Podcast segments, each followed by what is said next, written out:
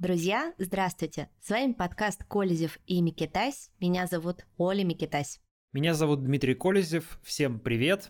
И у нас, наконец-то, есть хорошая новость. Просто наконец-то, наконец-то news. в нашем подкасте. Да, она только что пришла буквально за полчаса до начала нашей записи. И это новость о том, что Международный уголовный суд в Гааге выдал ордер на арест Владимира Путина. Звучит невероятно. Я даже говорю эти слова и прямо не верю, что я их произношу. Какая-то фантастика, правда. Серьезно. Я, я, это абсолютно неожиданная для меня новость. То есть э, была на этой неделе э, сообщение о том, что Международный уголовный суд начал судопроизводство по вот двум делам, одно из которых похищение детей, и второе удары по намеренные удары по гражданской инфраструктуре, и выдаст ордера на каких-то лиц. Ну и некоторые комментаторы и эксперты, которые считались, ну, пожалуй, даже слишком экзотическими, вот Нью-Йорк Таймс там в частности упоминал, говорил, что может быть даже Путина а, выдадут ордер на его арест, но это воспринималось как такая, типа, не знаю, а, это даже в заголовок никто не выносил, потому что, ну, слишком фантастически звучит, как-то уж прям по-желтому. И тут на тебе а, уголовный суд выносит, выносит ордер на арест Путина. Фантастически, невероятно совершенно, реально сенсационная новость. А, там два человека, Путин и Мария а, Львова-Белова, уполномоченная по правам ребенка. Да, ты знаешь, я первый, я сейчас увидела, когда эту новость а, на «Медузе», потому что она у меня в самом верху в Телеграм моих каналах, и я сначала подумала на полном серьезе, что это Пиздуза опубликовала, а не Медуза. Я такая, в смысле, mm-hmm. что? Да, да, звучит как-то прям невероятно. Абсолютно. Я вот нахожусь в городе Вильнюсе сейчас, где с момента начала вторжения России в Украину, полномасштабного вторжения, на здании а, ну, такой небоскреб есть в центре города, и там в том числе располагается местный муниципалитет, всякие муниципальные службы, и на нем большая вывеска а, Путин Гага ждет тебя. Это висит уже больше года здесь. Ну и все как бы привыкли. И это уже какая-то, знаешь... Какой-то мем. Э, такой клише, клише стало, да, таким мемом, который ты уже не обращаешь внимания. Путин Гага. И это абсолютно не кажется уже ну, чем-то реальным, ну, будем честно говорить, да, и вдруг это становится какой-то реальной вещью. Понятно, что Путин не в клетке пока что, а, не на скамье подсудимых, но юридические основания для этого сейчас реально появились. То есть, действительно, а, если сейчас Владимир Путин окажется в одной из 123 стран, которые ратифицировали вот этот римский статут, так называемый, на основании которого вообще был создан Международный уголовный суд, то по идее в этих странах правоохранительные органы должны Путина задержать и отправить в Гаагу. И среди этих стран, например, такие как а, Сербия, наша подружка европейская, угу. Таджикистан, где Путин был еще в прошлом году, совсем недавно ездил в Таджикистан. Вот летом, по-моему, он там был. Венесуэла, Бразилия там, и другие страны, которые, в общем, считаются Россией вполне лояльными. Получается, теперь Путин туда не может съездить, а, но Международный уголовный суд его юрисдикцию не признают Китай, поэтому вот на следующей неделе председатель Си прилетает в Россию, и можно быть спокойным, а, Владимиру Путину Си его не арестует. А, Си не будет, не будет производить гражданский арест во время встречи. А, Турция не признает, поэтому Путин может спокойно общаться с Эрдоганом, может быть, даже слетать в Турцию, отдохнуть, полежать на пляже. Но вот в Бразилию, например, Бразилию уже нельзя.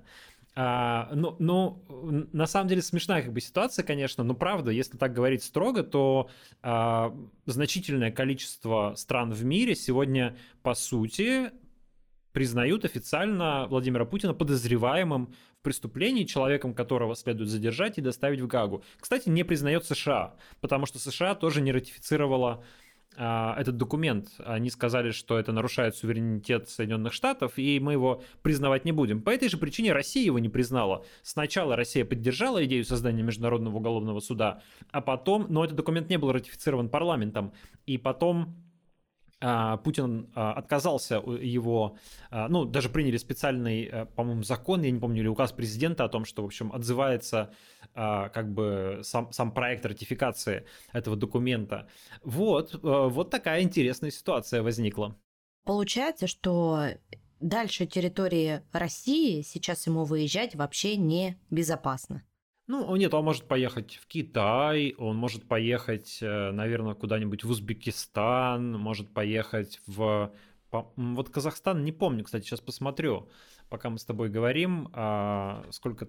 Есть он среди, среди этих стран, которые ратифицировали? По-моему, нет. Пока ты смотришь, вот я буквально, по-моему, то ли вчера, то ли сегодня прочитала новость а, о том, что на Валдае, где, собственно, и резиденция Путина, помнишь, из того расследования, где еще про Алину Кабаеву, про ее квартиры а, была информация, и там вокруг резиденции теперь сделали какую-то прям закрытую зону, что туда не подплыть ни вплавь, ни на лодке, и вообще никак. Вот, может быть, они сейчас с Алиной засядут на этом Валдае э, в бункере и будут там сидеть, пока, не знаю, не умрут от старости и никуда не будут выходить Нет, ну Россия это большая, за пределами Валдая, в общем, тоже пока Владимира Путина в России не, не должны арестовать, по крайней мере, пока э, существует нынешний режим. Но вот в Казахстан можно все-таки ездить, я посмотрел, Казахстан тоже не ратифицировал это соглашение. Поэтому в Казахстан, пожалуйста.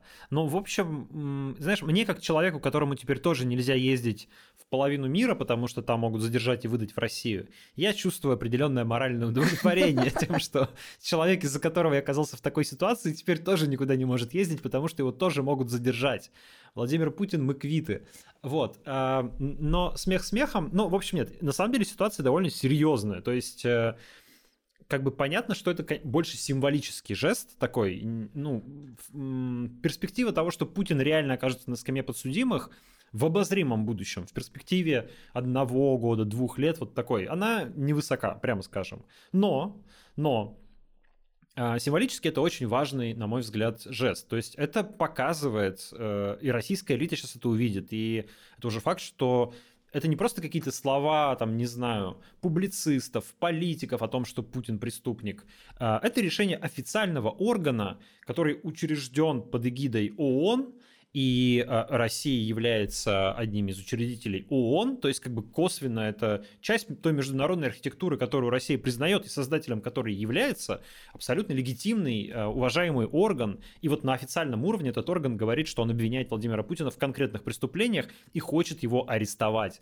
А, и, ну, это, мне кажется, очень серьезный сигнал для российской элиты о том, что не будет никакого примирения с Западом, не будет никакого там мы сейчас повоюем, это закончится, а потом все будет как прежде. Нет, этого уже не будет. Это реально точка невозврата. А, и это, мне кажется, такой прямо, ну, будет холодный душ для многих людей в российской элите, которые еще надеялись на то, что как-то из всей этой ситуации Путин вывернется, да, он такой типа лавкач, как-то ему это все удастся. Не удастся, потому что это, правда, шаг такой, э, за которым уже, ну, развернуться и отменить это довольно сложно теперь. Угу. А известно ли тебе о каких-то подобных кейсах в истории вообще, чтобы такое было с президентами? Слободан Милошевич, э, сербский угу. президент, конечно, это самая как бы главная история. Ну, как бы как вообще образовался Международный уголовный суд? А, было два ну, точнее, нет. Сначала был Нюрнберг, когда судили руководителей э, нацистской Германии. Потом в 90-е годы было два больших процесса. Во-первых, по геноциду в Руанде, когда судили э, лидеров, э, ну, руанскую элиту за то, что они там, э, в общем, организовали убийство массовые убийства представителей э, племени. И э, потом был геноцид... Э, процесс, трибунал отдельно созывался по Югославии, где судили Слободана Милошевича после того, как он потерял власть. И, в общем-то, сербы его сдали, как бы, э, по сути, в этот трибунал. Но э, и потом решили, что, ребят, слушайте, у нас что-то так часто возникают уже такие истории, когда нужно судить какого-нибудь бывшего диктатора э, или каких-нибудь представителей национальной элиты, которые там устроили в своей стране или в других странах, в соседних, не пойми что. Давайте создадим специальный суд, международный уголовный суд, который будет действовать постоянно, как постоянный орган, э, у него будет структура, мир его признает, и вот мы этот суд будем использовать для того, чтобы в таких случаях судить отмороженных диктаторов создали этот международный уголовный суд, а, и вот теперь он, в общем, готов расследовать это дело. Он специализируется именно на таких военных преступлениях, на преступлениях против человечности. Там есть большой э, список этих преступлений, которые под, подсудны этому суду, а, ну, что-то вроде такого уголовного кодекса получается. И вот там в том числе есть, э, например, э, как раз похищение детей. То есть это, судя по, судя по той информации, которую мы сегодня имеем, как раз Владимира Путина будут обвинять из-за фактов похищ... массового похищения детей из Украины и вывоза их в Россию.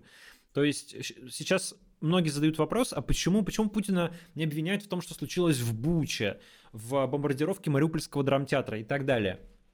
Как я понимаю ситуацию, а, ну, есть же юридические вопросы, да, то есть вы, понятно, что Буча это преступление, а, факты этого преступления зафиксированы, но связать Путина с Бучей довольно сложно, потому что нужно как-то доказать, что он отдавал приказ убивать там местных жителей, чего, скорее всего, в реальности и не было, да, а, там, он этому способствовал, потворствовал и так далее, но как бы это слабовато, может быть, для выдачи такого ордера на арест и реального следствия и дела.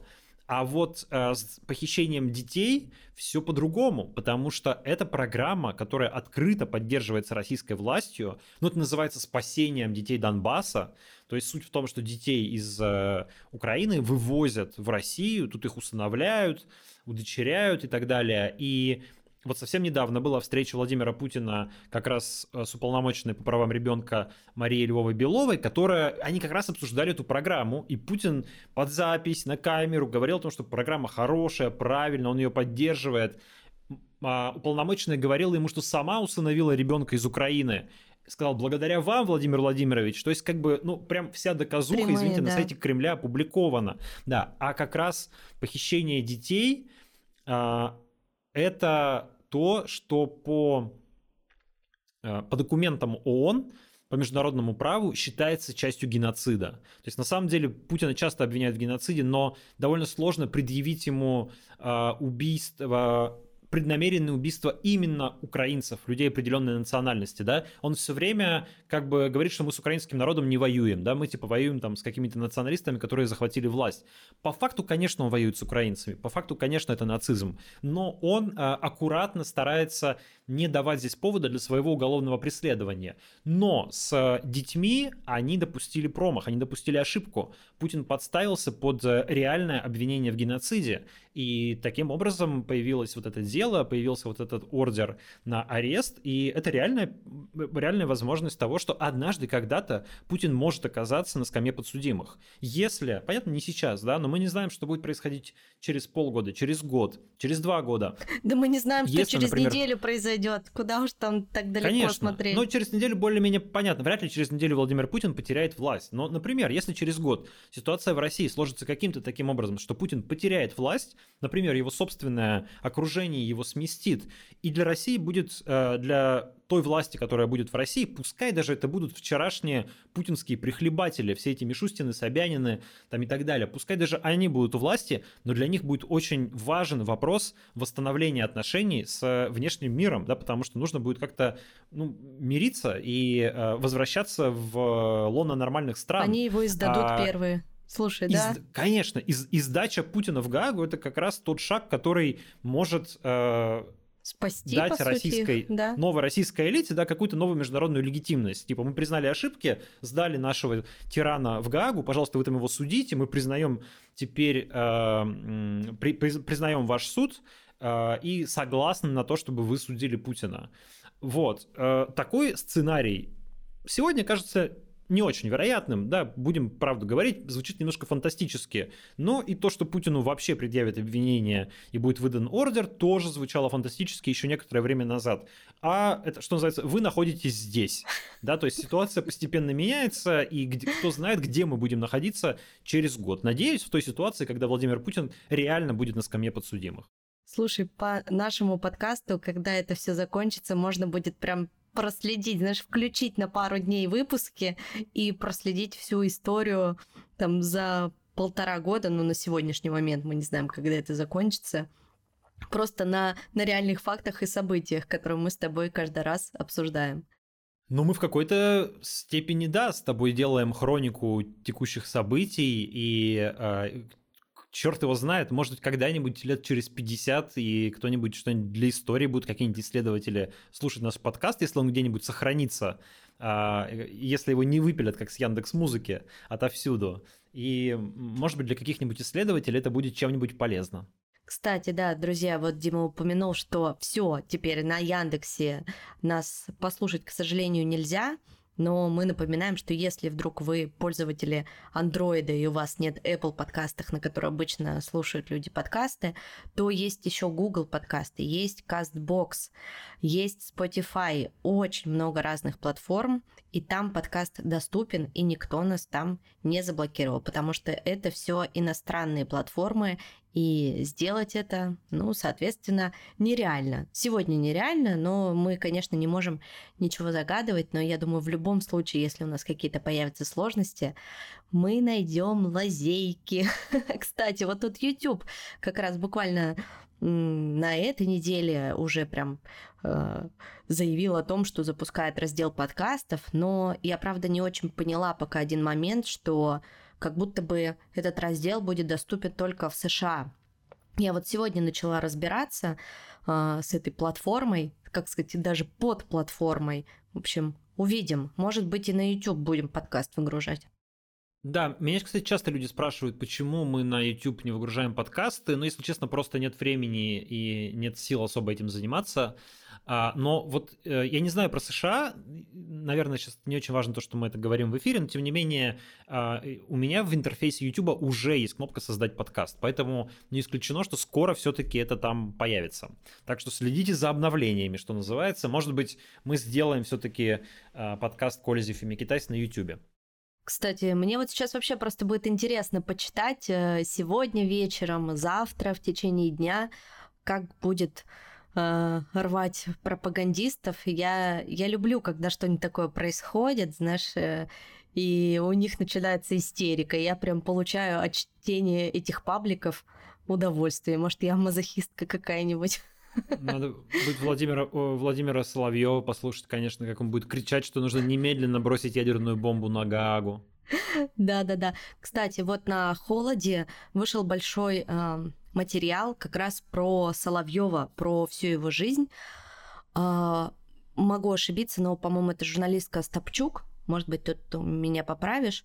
А, сделала, Олеся Стопчук, да, по-моему. Да, сделала шикарный материал, и там расписана вся жизнь э, Владимира Соловьева. Я начала читать, пока не дочитала до конца, но на самом деле очень интересно. Он такой интересный кадр. И э, там даже был такой момент, который я успела прочитать, что якобы когда-то ему предлагал Березовский стать э, президентом. Ну, в общем, интересно почитать, если найдете на холоде. Есть такой материал, вот буквально появился. Ну что, перейдем к следующим новостям? Да, к другим новостям. А, что мы еще хотели с тобой обсудить в нашем Личное подкасте? оставим э, сегодня, наконец, тогда нашего подкаста. Да, да, про всякие личные вещи в финале. Мы хотели поговорить с тобой про американский беспилотник, который 14 марта упал в Черное море.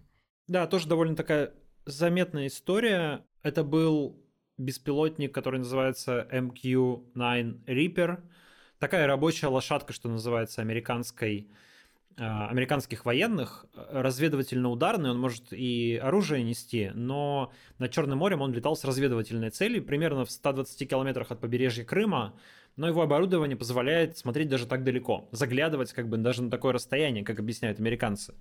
А, и он летал и, именно наблюдая за Крымом, потому что из Крыма проводятся пуски ракет, в том числе, которые летят в Украину как я понимаю, такая система мониторинга, наверное, помощи э, украинцам, чтобы отслеживать, когда запускаются ракеты, куда они летят, как, где их ждать и так далее.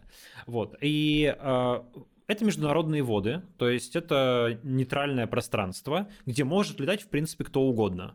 То есть никакая страна не владеет э, этим куском моря и этим куском неба, соответственно, над этим морем. Э, там могут летать хоть американские, хоть э, российские самолеты. И в предыдущие разы, когда эти э, разведчики, американские беспилотники летали, они там часто появляются, нередко к ним подлетали российские истребители, ну, вылетали, что называется, на перехват, так называемый, но это не, это не значит, что они сбивали такой беспилотник, они просто подлетали рядом, как бы, не знаю, снимали его, фотографировали и улетали. И это нормальная ситуация, то есть это международное пространство, американцы имеют право летать, россияне имеют право летать, захотели, подлетели, вот никаких вопросов. И про эти такие эпизоды даже никто особо не рассказывает, потому что, ну, как бы это рутина в целом. А что случилось здесь? Беспилотник летел, и к нему подлетели два истребителя Су-27, а, и они стали проводить опасные маневры. То есть они стали очень близко подлетать к этому беспилотнику и, самое важное, сбрасывать на него топливо. А, то есть они просто обливали его керосином авиационным и таким образом пытались, видимо, повредить его, или, может быть, забрызгать камеры, или, ну, просто, не знаю, потроллить, может быть, американцев таким образом. А, и в ходе одного из таких маневров, видимо, российский самолет задел винт этого беспилотника, у него погнулось две лопасти, и беспилотник стал э, терять управление. А ну, нужно пояснить, что это довольно медленный самолет, беспилотный. То есть он с пропеллером, он не очень быстро летит, и российские реактивные самолеты Су-27, конечно, они быстрее. То есть они могут его догнать, обогнать, полетать вокруг, это все без проблем. А, поэтому они там дурачились как хотели рядом с ним.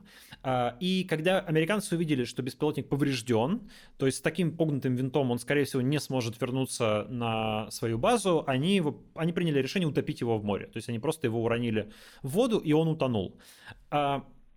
А, Почему они это сделали? Потому что, ну, беспилотник это довольно чувствительная такая технология. Там есть э, всякие датчики, камеры, а, программное обеспечение на этом беспилотнике, которое желательно, чтобы оно не попало в руки к вероятному противнику.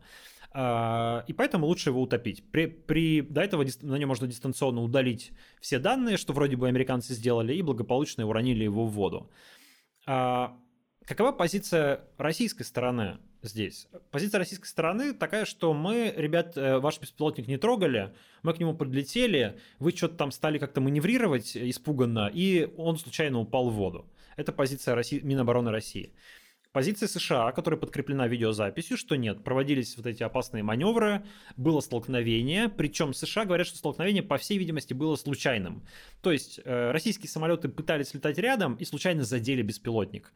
А, почему случайно, скорее всего? Потому что это опасно для самого самолета. Но он мог просто повредиться российский самолет и, э, ну, как бы идти на таран, вряд ли такая задача была у пилотов Су-27. Поэтому, скорее всего, это э, реально случайность но э, американцы называют это непрофессиональным поведением. То есть и сами, сами вот эти вот агрессивные как бы наезды на беспилотник, попытка полить его керосином, ну, естественно, э, удар по нему, э, они говорят об этом как опасном и непрофессиональном поведении российских пилотов. Это довольно важный момент, потому что США таким образом как бы подразумевают, что это не было намеренной атакой, да, что это был какой-то непрофессионализм, что это была какая-то ошибка, а не, так сказать, международное преступление. Хотя сейчас, конечно, в Америке большая дискуссия по этому поводу. Но Россия, безусловно, это воспринимает как э, намеренный акт, на самом деле, и даже гордится этим, потому что, хотя официально сообщение такое, но тем не менее Шойгу уже наградил этих пилотов, которые летали рядом с беспилотником, поливали его керосином, что говорит, конечно, о том, что, а, ну, в общем, Россия как бы намеренно пошла на это, и она показательно гордится на самом деле тем, что произошло. Похоже на какую-то провокацию, но смысл этой провокации я не понимаю. Ну, скорее всего, вот сейчас американцы обсуждают, а что делать в этой ситуации, потому что а, ну вот представим, что, например, э, в следующий раз э, снова такое повторится. Это вроде как унизительно для Соединенных Штатов. Вообще-то это их военный самолет, хоть он и без пилота, который, по сути, атакован. А, вообще-то такое нужно рассматривать как проявление агрессии в отношении э, страны. И в таком случае отвечать военным путем, не знаю, сбивать российский самолет, например. Но это угроза прямого военного конфликта России и НАТО. И вот сегодня в Соединенных Штатах политическая, политическая и военная элита размышляет над тем, как бы, а стоит ли оно того. А, ну вот стоит дальше играть в эту игру и конфликтовать с Россией, возможно, вступать с ними в прямое военное столкновение. Или полет этих беспилотников не так важны. на самом деле можно спутниками все посмотреть, а беспилотники, в общем, можно отказаться от этих полетов. Но если такое решение будет принято, это тоже будет выглядеть так, как будто бы Россия выдавила Соединенные Штаты из международного воздушного пространства. А, ну, или даже если считать, что это какая-то зона рядом с Крымом, ну Крым, Крым ведь с точки зрения международного права это не российская территория, а украинская. И теоретически а, американский самолет, по идее, может хоть над Крымом пролетать, если Украина ему даст такое разрешение. Просто Россия, скорее всего, тогда его будет сбивать, они тоже этого не делают, чтобы не, а, не было такой эскалации. Вот, и сейчас, ну, пока нет какого-то решения, судя по всему, в Соединенных Штатах, там идет дискуссия, кто-то говорит, что нужно в ответ э, дать Украине дальнобойное оружие, кто-то говорит, что нужно скорее дать им истребители собственные, кто-то говорит, что нужно а, отправлять а, на этих истребителей американских пилотов в статусе отставников, там как Россия делала знаю, во время Корейской войны, когда, ну, как бы секретным образом, по сути, участвовали советские пилоты в, в, в Корее, ну и американские тоже участвовали. Вот, поэтому а, пока непонятно, на самом деле, чем это закончится, приведет ли это к какой-то дополнительной эскалации, или наоборот, Америка решит здесь э, как-то сделать шаг назад, в общем, посмотрим. Но, скажем так, э, риск прямого конфликта России и НАТО, пожалуй, вырос после этого эпизода. Угу. И получается, что сейчас этот беспилотник просто на дне морском лежит, и кто его будет доставать, и будут ли его вообще доставать, и не очень же это хорошо, если он попадет в руки к российским военным. Россия говорит, что она будет доставать этот беспилотник, что она хочет его получить, и э, уже официальные лица российские Патрушев, Нарышкин заявили, что эти работы по подъему уже начались, и в Черном море в этом районе фиксируется большое количество судов, которые туда приплыли, видимо, пытаются опустить туда глубоководные аппараты, батискафы и поднять обломки этого э, беспилотника. А Но, это законно? Как, ну, как бы международные воды, насколько я понимаю, ты можешь там делать что угодно в этих международных водах, они ничьи. То есть туда могут приплыть и американские корабли попытаться поднять, но, видимо, Россия там просто, у России больше кораблей в акватории, они туда приплыли, а, я не знаю, насколько это законно, ну, вообще-то это считается американской собственностью. Ну да. Вот эти, вот эти обломки, да. Я, я не знаю, правда, насколько это законно, возможно, что и нет. Но Россия это делает. Как говорят США, э, сильной проблемы в том, если э, обломки попадут в руки к россиянам, нет, потому что на самом деле они не впервые теряют э, этот рипер. Они теряли его в Афганистане, в Йемене, в Ливии, и они теряли его в Сирии, где Россия активно участвует, и они совершенно уверены в том, что России уже передавались либо обломки, либо там полностью сбитые эти риперы. А, кроме того, они удалили программное обеспечение, которое было на беспилотнике, по крайней мере, как они утверждают. И источники в американской разведке говорят, ну, я вот сужу по публикации New York Times, что там не было какого-то самого а, современного, самого секретного датчика, который используется на, иногда на этих риперах, его не было, и поэтому, в общем, там нет каких-то очень уж чувствительных технологий. Конечно, всякий раз плохо, когда твой какое-то твое военное изделие попадает в руки к возможному противнику. Но вроде как это не так э, плохо с точки зрения американцев. Не знаю, может это, конечно, хорошая мина при плохой игре, может быть это на самом деле беда для них, но говорят, говорят так. По крайней мере, это звучит в прессе в американской. Поговорим, наверное, про повестки, которые стали массово приходить во все регионы России, уже в половине регионов точно а, есть случаи того, что люди получили повестки якобы для уточнения данных и для военных сборов. Звучит как новая волна мобилизации, в общем. Звучит так, но я читаю Чикова, и он говорит, что это не новая волна мобилизации. А что это тогда? С точки зрения юристов и правозащитников новой волной э, будет считаться, когда будут присылаться повестки, в которых будет говориться, что ну мобилизационные предписания, что вы мобилизованы и надо отправляться вот все на войну в Украину. Вот это, видимо, будет новой волной. А это пока просто актуализация данных. Но как бы грань довольно не очень понятная, да, потому что, во-первых, где гарантии того, что если ты явишься в военкомат, тебя не отправят на войну, как было и во время первой волны мобилизации. Такие, да, мы все уточнили, все, погнали, да, держи. Да, да, все отлично, актуализировали сапоги. теперь, а вот вам мобилизационное предписание, пожалуйста, вперед да. А, в Донбасс, а, штурмовать там Бахмут. И а, второй момент это то, что, ну, окей, а почему такое массовое это пошла такая массовая актуализация. Кто-то говорит, что это вполне типа обычное явление перед весенним призывом. А весенний призыв вроде через две недели уже. С 1 апреля, да, стартует. Это аргумент против того, что, может быть, все-таки пока второй волны не будет,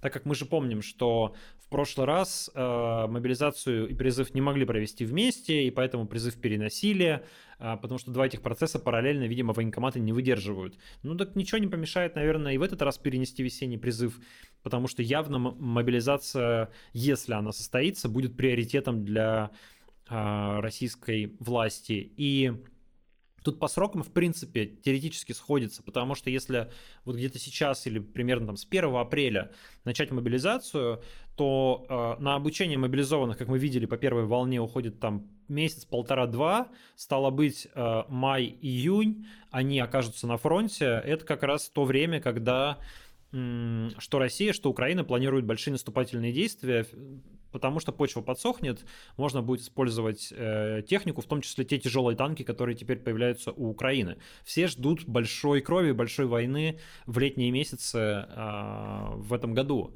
И вот здесь могут понадобиться там те сотни тысяч мобилизованных, которые Путин, возможно, постарается еще раз э, снова призвать на войну. Тут хочется, конечно, сказать всем тем, кто остался до сих пор э, в России, словами цитаты уже Майкла Наки «Не ходите в военкомат, не берите повестки, не нужно уточнять никакие данные, потому что неизвестно, что будет после того, как вы эти данные уточните». Ну, в общем, не только Майкл Наки, в общем, все, примерно все юристы говорят э, об этом. Ну да, его фраза просто даже на мем разошлась. И я помню, даже вот в первую волну мобилизации были такие картинки, где была эта фраза, и она даже завирусилась. Mm, нет, я видел только мем с Сергеем Смирновым а, про повестки, но нецензурно. Мы вроде не материмся в подкасте, поэтому я не буду его повторять. Пока. Представляешь, мы уже год говорим про войну, и мы до сих пор не материмся в подкасте. Мне кажется, это просто победа. На самом деле только потому, что там нужно какие-то настройки поменять в Apple, если ты материшься, чтобы у, подкаста был рейтинг 18+, а я думаю, что мы начнем материться, я забуду это сделать, и нас где-нибудь забанят. Вот. Может быть, уже сделать это и забить на это ограничение и начать материться в подкасте. Почему бы и нет? Напишите нам в комментарии, что вы думаете по этому поводу. Да, но если тут есть такой минус э, у подкаста, что если ты поставишь ограничение 18+, то те а, люди, у кого семейные аккаунты, могут не видеть наш подкаст. Mm. Вот так-то. Да, поэтому пока без мата. Пока без мата. Да. Нам да. важна наша аудитория, каждый слушатель важен, поэтому э, придется, придется, в общем, оставаться в рамках цензуры. Так, что еще мы с тобой хотели обсудить сегодня? Быстро сегодня довольно идем по нашей повестке. По повестка про повестки. А, мы хотели про Ройзмана, конечно, поговорить, да, про нашего земляка, про бывшего мэра нашего любимого Екатеринбурга, который на этой неделе, это, наверное, ну, до э, ордера на арест Путина, это была самая важная для меня история, самая такая заметная. Он был арестован на этой неделе, он и так находится под следствием по уголовному делу о дискредитации вооруженных сил. И в апреле у него должен был начаться суд, и он, по сути, сидит под таким полудомашним арестом, не имея возможности общаться с людьми с помощью интернета, телефона и вообще никак. А, и вот вдруг к нему пришли полицейские и сказали, что нужно идти в полицейский, а, в отделение полиции и э, подписывать протокол о том, что на странице ВКонтакте Евгений Ройзман размещена экстремистская символика. Это версия полиции. А экстремистская символика — это видеоролик ФБК, котором появляется красный кружок с надписью «Фонд борьбы с коррупцией», который, по-моему, даже не признан отдельно экстремистской символикой, но так как сама ФБК признана экстремистской организацией, то демонстрация этого кружка тоже считается чем-то страшным, за что может э, грозить 15 суток ареста. Так там до смешного, что это даже не символика, ну, где-то в каком-то ролике, это, это значок на толстовке Навального. Да, да, да, да. Он типа там вообще... 5 секунд его показывают, и, э, но самое это абсурдное, самое смешное во всей этой истории, а, ну, сразу как бы спойлер, все наверняка уже знают, Ройзману в итоге дали 14 суток ареста и отправили его в спецприемник. Самое дикое в этой истории то, что у Ройзмана нет и никогда не было страницы ВКонтакте. Есть страничка ВКонтакте, которая называется Евгений Ройзман, а, но ее не ведет Ройзман. Его, ее ведут какие-то его там соратники, сторонники. У него нет туда физического доступа. А его именно как физическое лицо привлекают к ответственности за это. И он говорил, слушайте, ну, то есть его защита говорила в суде, подождите, ВКонтакте же прекрасно отвечает на все запросы правоохранительных органов. Идите спросите у них, а Евгений Ройзман, человек с таким-то паспортом, с таким-то телефоном, у него зарегистрирован аккаунт ВКонтакте? Нет, не зарегистрирован. Тогда за что вы его судите? Судите администратора этой страницы, который разместил эту штуку, да? Ну, и, окей, блин, как могут быть вопросы к человеку, если он даже не ведет эту страничку? Зайдите ВКонтакте, наберите Владимир Путин, вы найдете там несколько тысяч а, страниц, которые называются Владимир Путин. Да, то есть я могу создать страницу Владимир Путин, репостнуть туда ролик ФБК, и, и, и привлечь Путина по дискредитацию вооруженных сил, да, или за распространение экстремистской э, символики. Вот, это совершенно абсурдная идиотская ситуация. И это как бы бьется по фактам совершенно. А, но судья, в общем, сидит, э, смотрит на это, и, как всегда, ему вообще без разницы, что там говорит защита. Он согласен со всем, что говорят полицейские, и Ройзман отправляют на 14 суток. И на следующий день областной суд подтверждает это. В чем опасность и в чем самая беда, беда этой ситуации. Как мне рассказали, я не знаю, насколько это, ну, я не могу ручаться за стопроцентную достоверность, это трудно проверяемая информация, но как мне рассказали э, источники в Екатеринбурге, а, при, заниматься этим вопросом на суд, вот как бы на протоколы на суд, приехали какие-то люди из Москвы, из МВД, угу. и дело на контроле якобы у руководства МВД, что очень странно для административки. Ну, понятно, что когда руководство МВД, там министр курирует какое-то уголовное дело громкое. Но когда административка, это очень странно.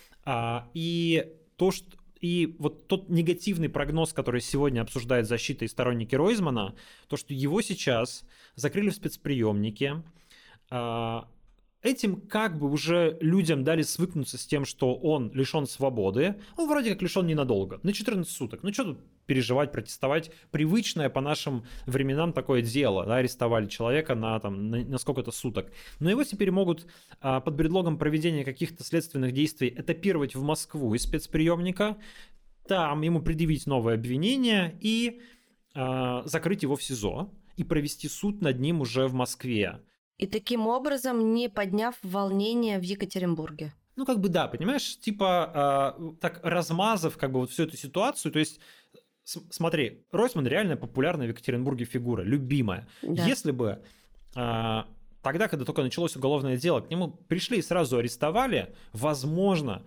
какое-то количество екатеринбуржцев бы вышло на улицы, возмутилось, устроили акцию протеста, не знаю, ты могло бы устроить какой-то там социальный взрыв не знаю какого размера, но какого-то размера в отдельно взятом городе. И непонятно, что бы из этого переключилось. А как, возможно, действуют правоохранительные органы, да? Они заводят дело, но не арестовывают. И даже не домашний арест, а запрет определенных действий. Просто выключают человека из повестки, чтобы о нем поменьше вспоминали, поменьше думали.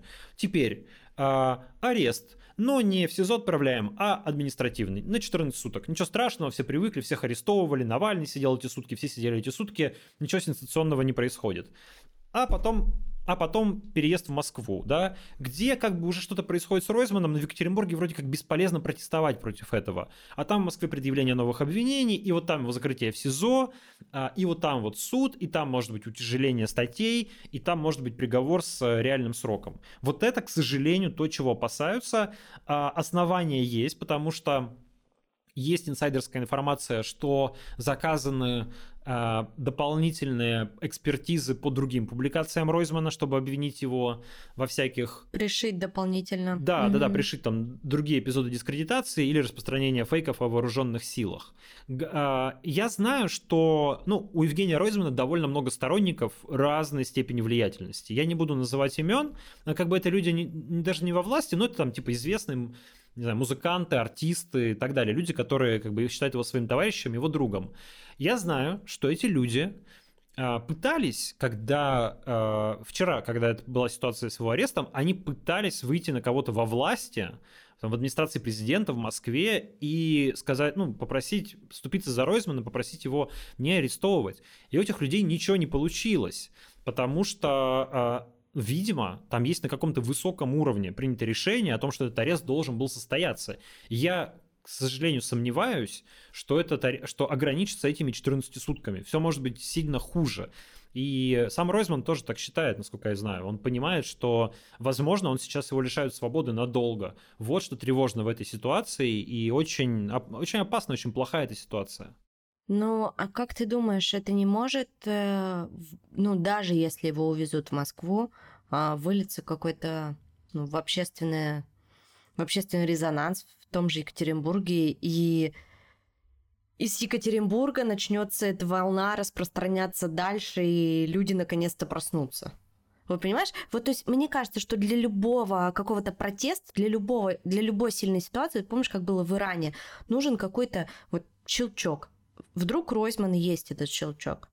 С одной стороны, ты права, и власть как бы именно этого опасается. Именно поэтому она действует вот какими-то такими, знаешь, плавными типа методами, не создавая сразу какую-то повод для, ну, не создавая триггера такого для протеста. Ну, потому что мы помним, что летом как все всполошились. Ну, как тоже все сполошились. Были какие-то большие митинги, что ли, в поддержку Ройзмана, были какие-то стихийные крупные акции протеста, вышло несколько пикетчиков. Приехало к его дому несколько людей, которых, э, которым он помогал. Да, конечно, нет, это все очень быстро происходило, люди не успели сориентироваться. Может быть, если бы прошло несколько дней, я так думаю, да, то как-то город бы это осознал чуть-чуть и там, может быть, как-то возмутился. А может быть, нет, это наши гипотезы. А, но тоже это было ну, с тех пор, к сожалению, Россия прошла уже довольно большой путь э, по дорожке диктатуры. Ста- все стало еще хуже, чем было тогда. Мы уже знаем, уже видели много больших сроков по совершенно плевым поводам за дискредитацию и так далее. До 15 лет До 15, ну, Мы видим, что спокойно. Вот сегодня ужасная новость, что супругов там э, в Твери, по-моему... Да, в Тверской области. За публикации в Одноклассниках и за то, что они там нарисов... написали что-то типа Путина под суд или что-то такое на стене какого-то дома баллончиком закрыли на 6-7 лет. 6-7 лет, ну это, это, блин, это много, это гигантские сроки за такие э, вещи, за которые раньше давали там максимум штраф или административку, или вообще ничего не давали.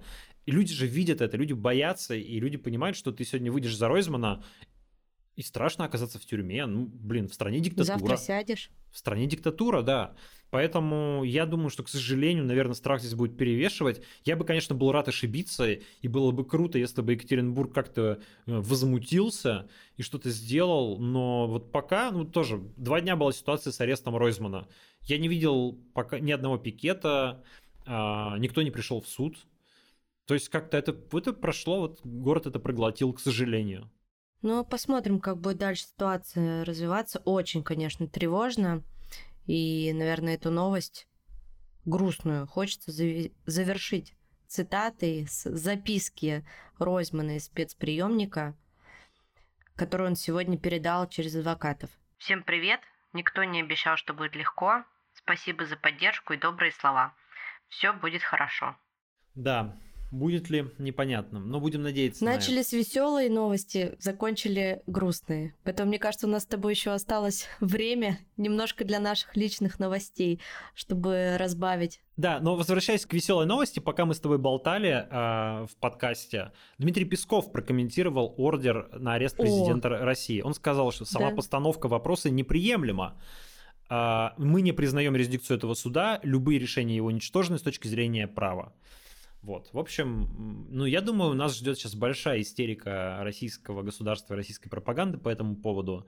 В общем, что называется, запасаемся попкорном. И это, это было бы даже прикольно в каком-то смысле, но я боюсь, что, как всегда, начнут бомбить Воронеж. В отместку начнут э, бить собственных граждан так, и, и украинцев.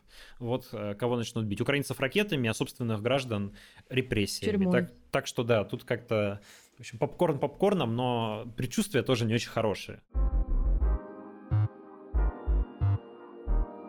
Если переходить к нашим личным новостям, то я тут буквально вчера купила себе а, новую книгу Зыгоря. Ну, книга сама не новая, для меня это новая книга. «Империя должна умереть». Читал эту книгу?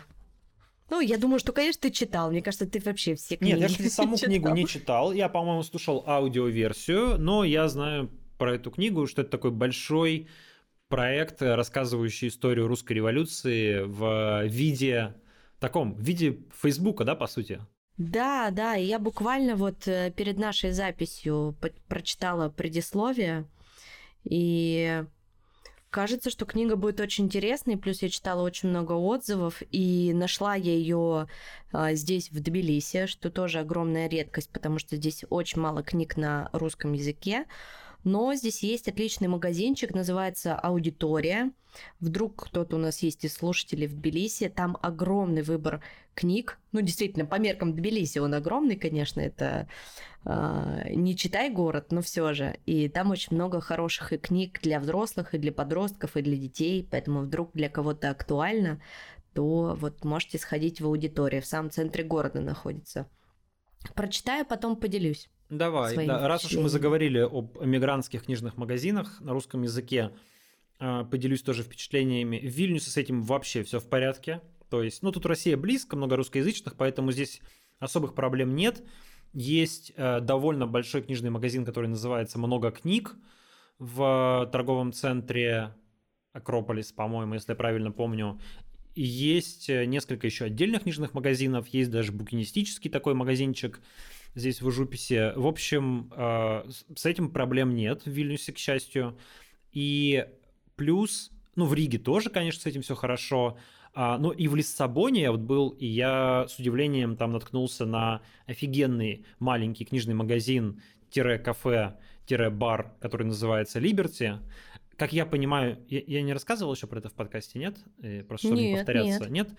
Я видела у тебя это в личном телеграм-канале. Да, да, да, да, да. Вот. И как, кстати, да, если что, подписывайтесь. У меня же теперь есть личный еще такой э, персональный, как бы, лайфстайловый телеграм-канал, где я всякие неполитические штуки выкладываю. А, и, как я понимаю, к этому магазинчику в Лиссабоне имеет отношение дочь Тамара Идельман, потому что, по-моему, Тамара Антан живет сама в Португалии, насколько я понимаю, вот, и там ее дочь где-то, и она не знаю, кто, соинвестор или управляющий, в общем, какое-то отношение она имеет к этому магазину. А, он классный. Кстати говоря, а еще один ее партнер по этому магазину, если я еще раз оговорюсь, правильно все понимаю, э, какой-то чувак из Екатеринбурга, который у нас какие-то кофейни в Екатеринбурге э, ими владел, открывал. В общем, тоже такой интересный кейс. Как Тисин мир называется. И в этом в этом э, кафе э, вы можете поесть э, та- такую еду с, ну, с таким бы сказал бы, славянским, что ли, каким-то русско-украинско-белорусским уклоном, там типа гречка с пармезаном, в общем, и прочее. И там еще несколько шкафов книг на украинском и на русском языке. Их тоже не очень много, ну, наверное, несколько сотен наименований, но при этом они все классные. То есть видно, что их подбирали прям очень прошаренные, хорошие люди.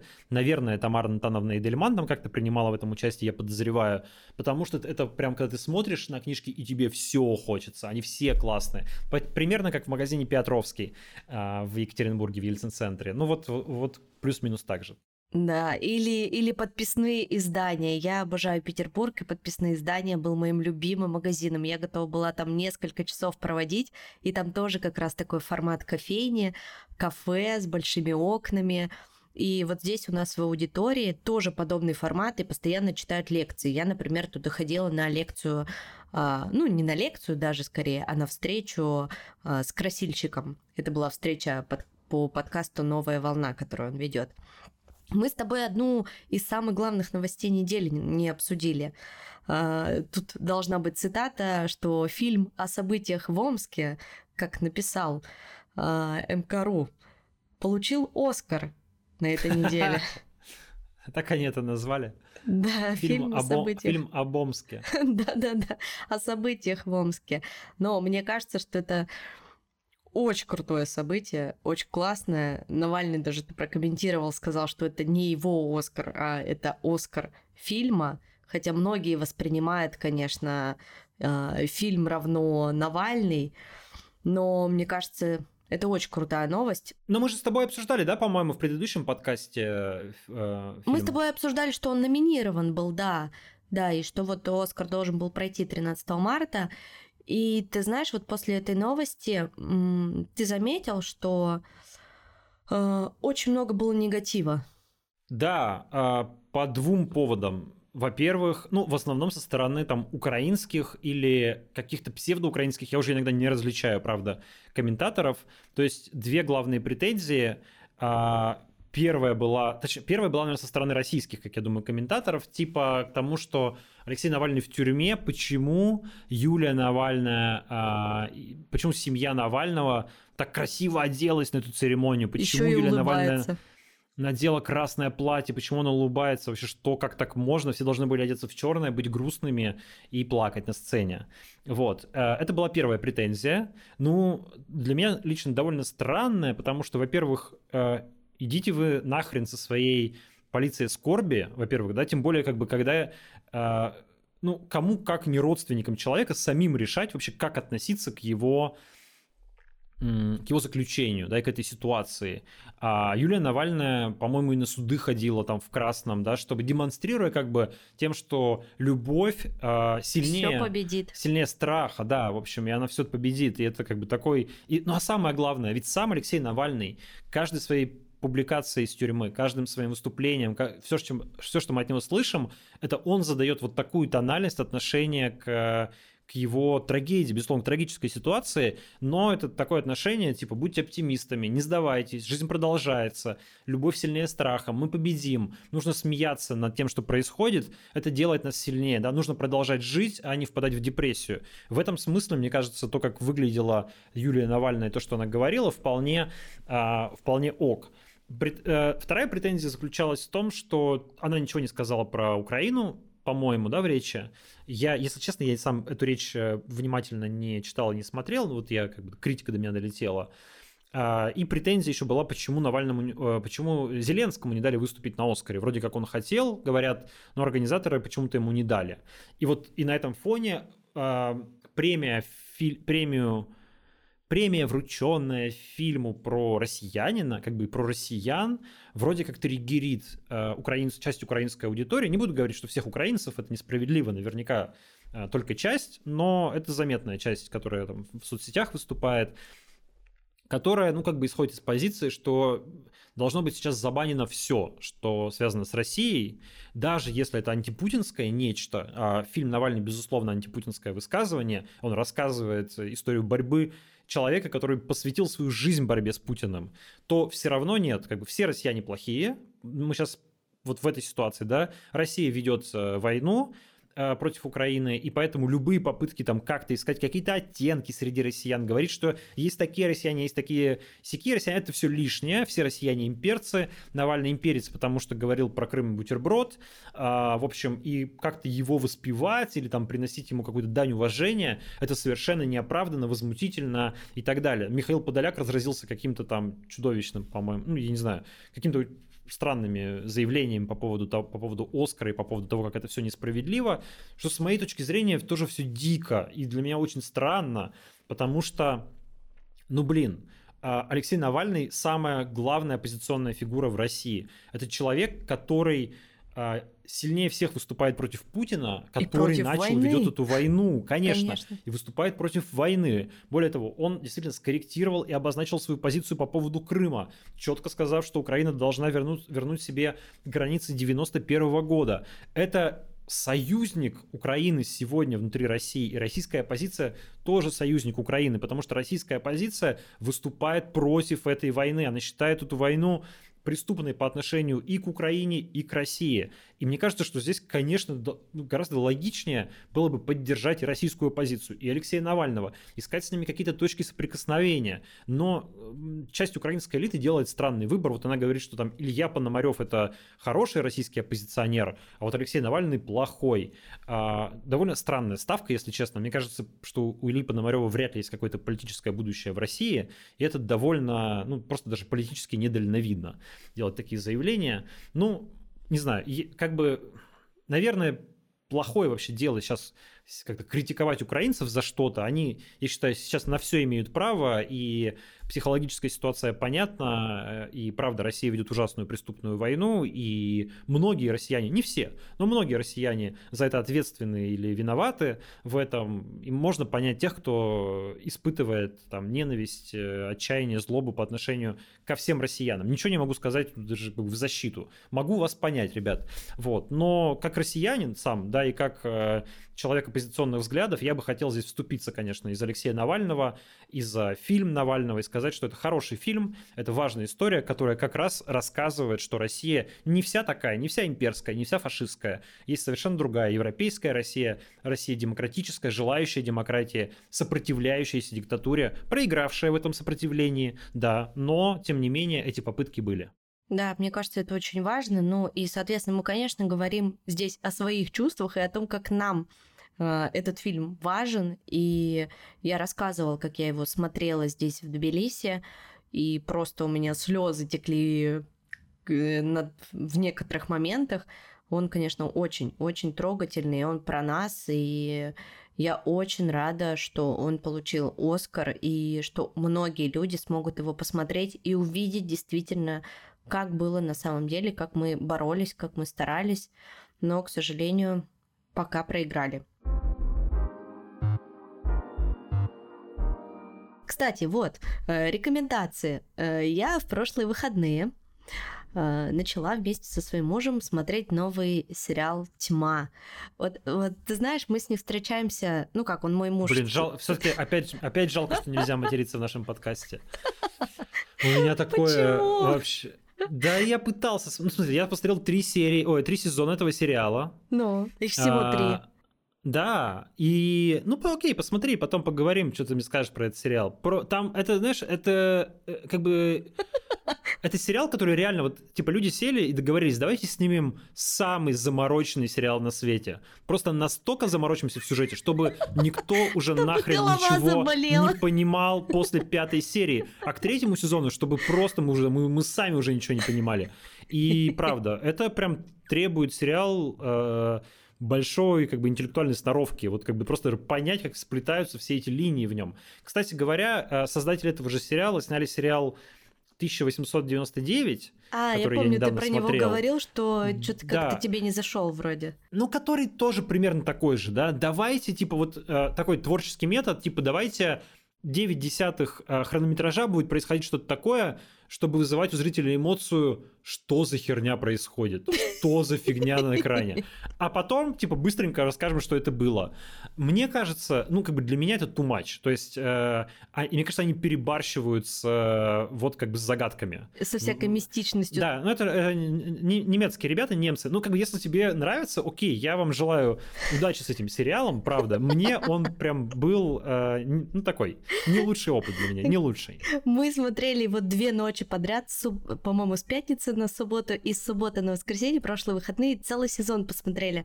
Мне кажется, я каждые минут пять останавливалась, а Тёма уже во второй раз смотрел. Я пять, каждые пять минут останавливалась и говорю, так, а вот это, вот это, а вот это и вот это. Он такой, ну да. Говорит, я даже читал, что некоторые люди смотрят этот сериал с блокнотиками и записывают, кто там, что там, кому приходится. Ну слушай, я с детства люблю всякие такие мистические штуки, поэтому мне было интересно и, ну и плюс это Тём любимый сериал.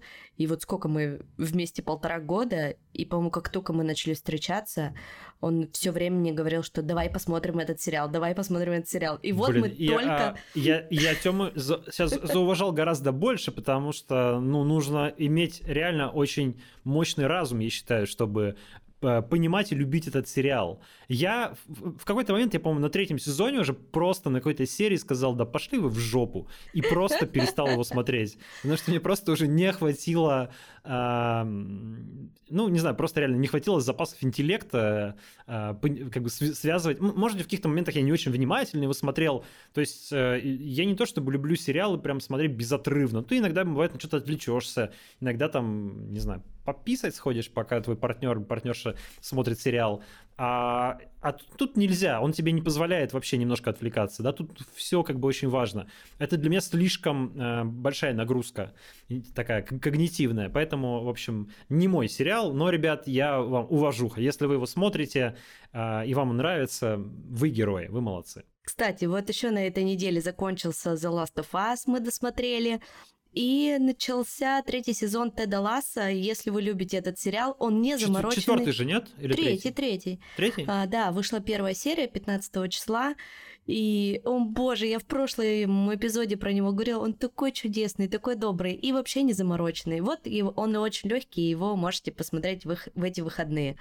И, кстати, еще у меня тоже небольшая новость. А, мой личный подкаст «Нормально же общались» также стартанул на этой неделе с новым сезоном. И у нас очень классные гости, в том числе будет моя любимейшая Наташа Ремеш, с которой мы говорили про детей. А, это детская писательница и автор мультиков про Миру и Гошу. Вот, поэтому если вдруг нас слушают родители а, или те, кто интересуется темой психологии, то приходите слушать мой подкаст. Он наконец-то на всех площадках снова появился после долгих каникул. Ура! Да, обязательно слушайте.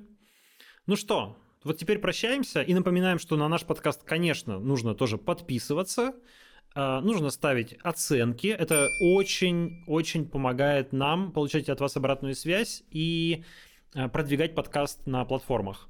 А, ну и пишите комментарии тоже, особенно в Apple подкастах, чтобы мы видели, что вам нравится, что вам не нравится, чтобы другие люди видели, что подкаст хороший, подписывались, и наша аудитория постепенно расширялась.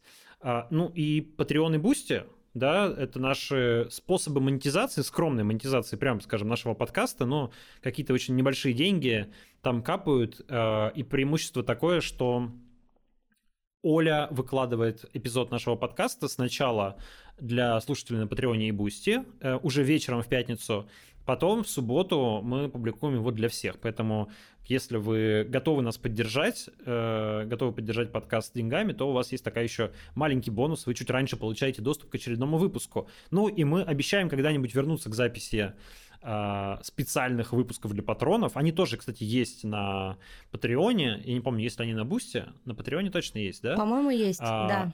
Да, и или, те, или у тех, кто подписан на наш подкаст в Apple подкастах за деньги. Я, да. я сейчас сказал об этом, я даже не помню, работает эта штука все еще или нет, надо посмотреть.